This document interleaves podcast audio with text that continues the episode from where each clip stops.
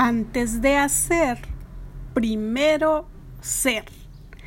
¿Quién eres? Primero descubre tu sentido de vida. ¿Te deprimes? Encuentra el antídoto al desánimo y la depresión. Yo soy Modesta Díaz, formadora de profesionales con valor y te doy la bienvenida a Modestamente el podcast, que llena tu mente con cosas valiosas. Hoy continuamos con la segunda parte de la trampa mental número 9. Pensar no me lo merezco. Del libro Auto Boicot de Bernardo Stamatiz. Escucha atentamente una y otra vez y no olvides tomar nota. Tampoco olvides dar clic a las notificaciones para que no te pierdas ningún capítulo. También comparte. Empezamos.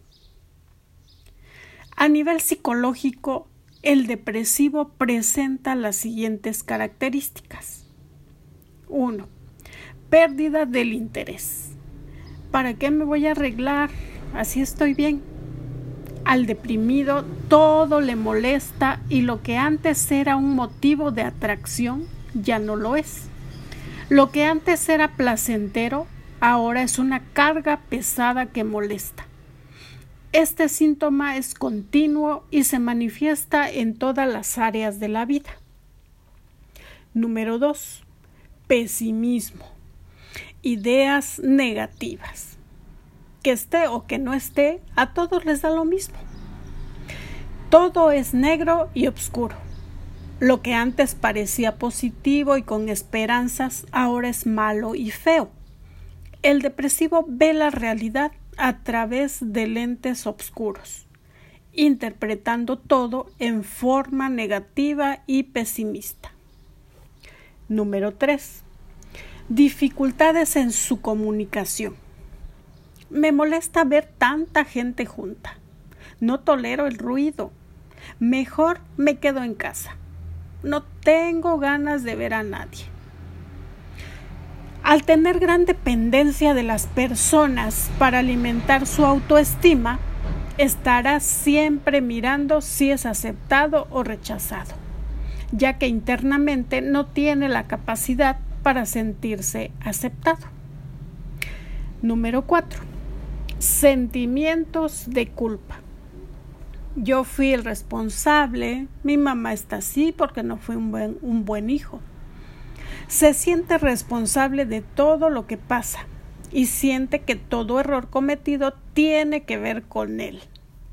Este sentimiento de culpa es muy intenso. Número 5. Ideas de suicidio. Esta idea se presenta como una posibilidad de escape de la tristeza y la angustia. El 10% de los depresivos llevan a cabo tal idea. Y número 6. Inhibición. Me canso por nada. No tengo ganas, no tengo fuerzas, tengo ganas de llorar le cuesta realizar actividades que antes le eran diarias y comunes. Esta inhibición no solo es motriz, sino también psicológica. Las depresiones más frecuentes son una, la depresión de tipo reactiva, que es una de las más frecuentes es la que aparece como una reacción ante una pérdida. Esta pérdida, consciente o inconsciente, puede ser un trabajo, un amigo, una pareja, etc. Comienza con una tristeza normal y al no poder ir elaborando el duelo, esta tristeza comienza a profundizarse cada vez más hasta transformarse en un cuadro depresivo. Esta depresión se presenta especialmente en personas introvertidas, inseguras y muy sensibles. La depresión por agotamiento. es la que sufren especialmente algunas personas del mundo ejecutivo y los adolescentes. Por un lado, se da en sujetos altamente competitivos y sumamente presionados por constantes autoexigencias que los llevan al agotamiento psíquico y físico. En el caso de los adolescentes, sufren esta depresión cuando se juntan varios estímulos persistentes y reiterados, además de influir los reproches y peleas familiares. La sociedad competitiva en la que estamos viviendo, el trabajo excesivo, el estrés, generan lentamente un cansancio psíquico que también el cuerpo va incorporando. La depresión sintomática es la que se presenta durante el transcurso de otras enfermedades. Es cómo el sujeto siente y vive su enfermedad y su efecto. La depresión suele aumentar a medida que el mal físico avanza o el paciente cree que avanza. La comprensión es fundamental en la orientación a depresivos. Estas son las actitudes más frecuentes. Debería y no debería. El depresivo pasa todo lo que le sucede a alguna de estas categorías. Se pregunta constantemente si debería o no debería realizar tal o cual cosa. Esto está asociado a constantes exigencias personales. Piensa que debería realizar tal o cual cosa no solo porque es correcto, sino también solo porque debería. Y si realiza algo que no debería, siente irritación, frustración y culpa. Todo o nada ve todo en categorías de blanco o negro. Los grises desaparecen de su vida. Sus actividades pasan por este filtro mental del sí y del no. Generalización obsesiva. Un error es tomado como un fracaso eterno, llevando esto a todas las áreas de su vida. Por ejemplo, si ha fracasado en su matrimonio, se considerará fracasado en todo. Fijación en lo negativo. El depresivo toma un hecho negativo o un error y se revuelca en el mismo sin poder despegarse. Así, toda su realidad se oscurece como una gota de tinta que tiñe toda la jarra de agua. Por ejemplo, de diez personas que lo saludaron con alegría, si una le contestó mal, se acordará todo el día de ella. Al llegar a su casa hablará de que le saludó mal. En la cama pensará en eso solamente. Hay gente que valora más a, los que lo maltratan y no estima a quienes los tratan bien.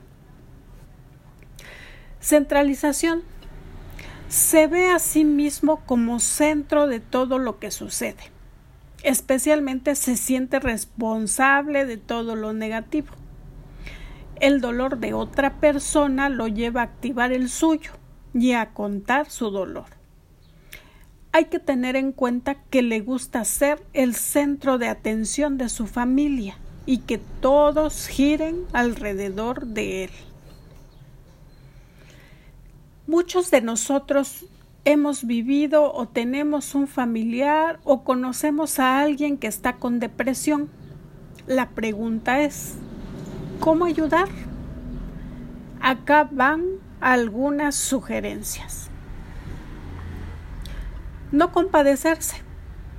El estado de angustia y depresión es muchas veces muy movilizante, siendo fácil caer en el rol sobreprotector.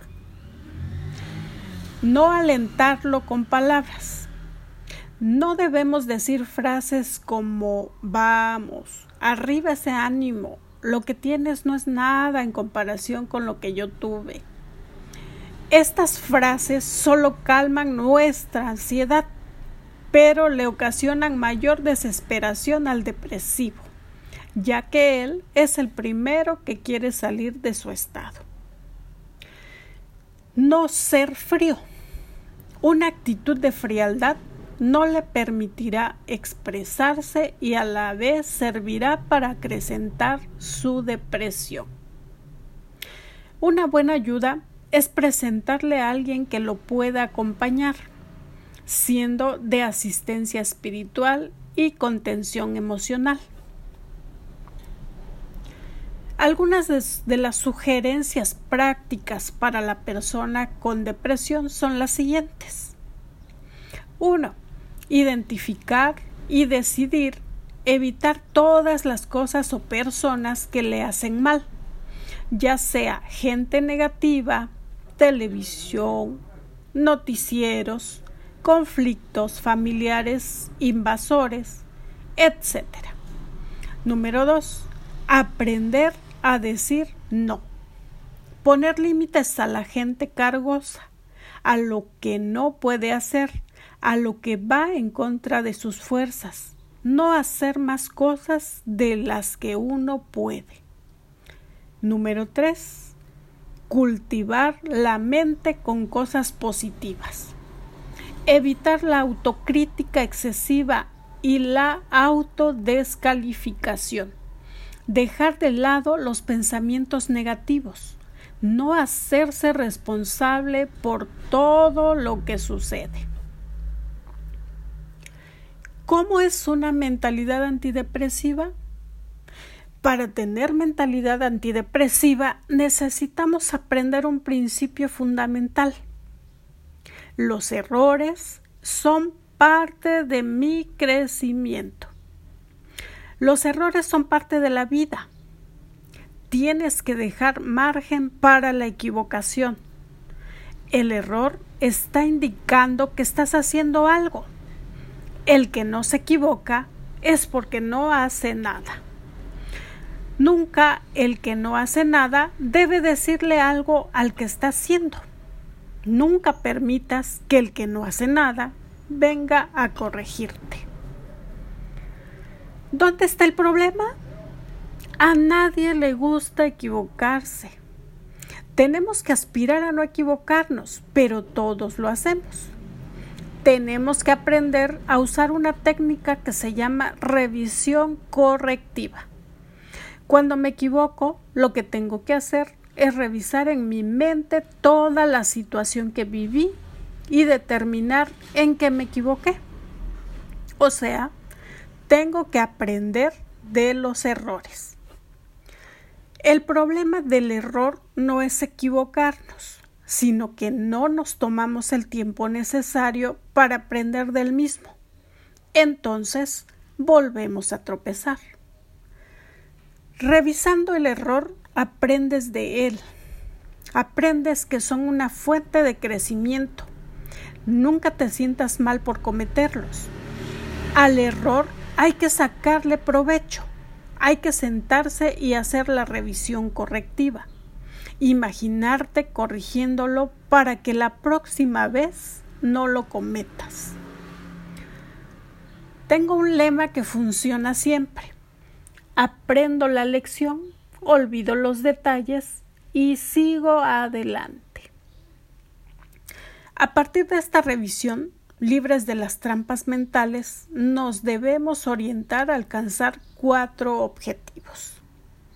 Primero, el yo ideal cuando hablas en negativo te bloqueas. Te cuesta porque tienes un no. Tienes que aprender a hablar en positivo. Cuando aprendas a hablar en positivo vas a aprender a divertirte. Tu vida tiene que ser una diversión con tu familia, en tu trabajo, en tus estudios. Cuando uno aprende a divertirse, el tiempo no existe pero tienes que hablar en positivo. ¿Tienes recuerdos negativos durante el día? te vienen y te vienen y te preguntas, ¿por qué me vienen? Entonces empiezas a pensar, no lo tengo que pensar, no lo tengo que pensar y es peor. Sé positivo y nunca te deprimas. Número 2. Pensamiento orientado al cambio. El depresivo es rígido, es cerrado, es todo o nada. Cuando viene una crisis se quiebra porque siempre considera pocas opciones. Las personas con creencias erróneas se quiebran porque creen que ya saben todo, pero al no encontrarle una respuesta cierta a su problema, se encierran en sí mismas y se debilitan aún más, olvidando que todo lo que podemos conseguir en la vida depende de nosotros mismos. Número 3. Buenas relaciones con la mayor cantidad de gente posible. Muchas depresiones vienen por problemas personales.